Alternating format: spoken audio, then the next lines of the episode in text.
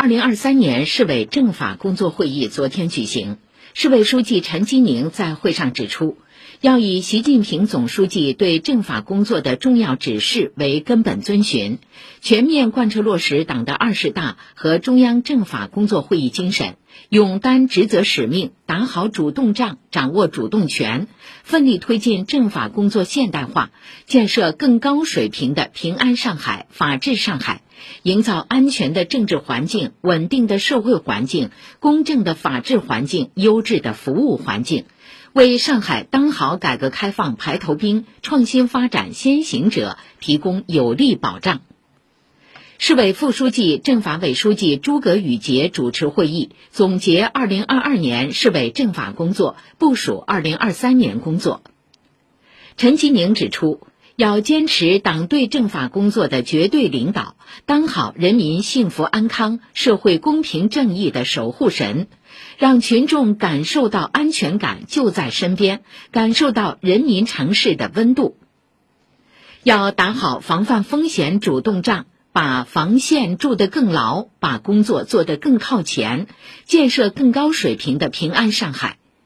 要认清形势，把握趋势，保持时时放心不下的责任意识和箭在弦上的备战姿态，保持高度敏锐，抓好实战化训练和演练，确保关键时刻顶得上、真管用。重心下移，关口前移，更好融入基层社会治理体系。对跨地区、跨部门、跨行业矛盾问题，要坚持源头治理。系统施治，握指成拳，共同破解。要深化改革，用好科技，全面准确落实司法责任制，深化执法司法权力运行机制改革。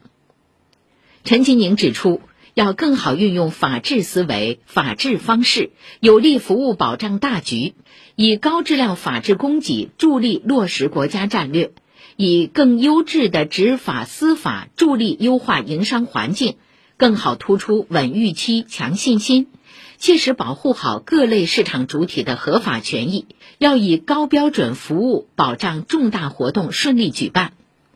陈其宁强调，要坚持从严管党治警，锻造过硬政法铁军。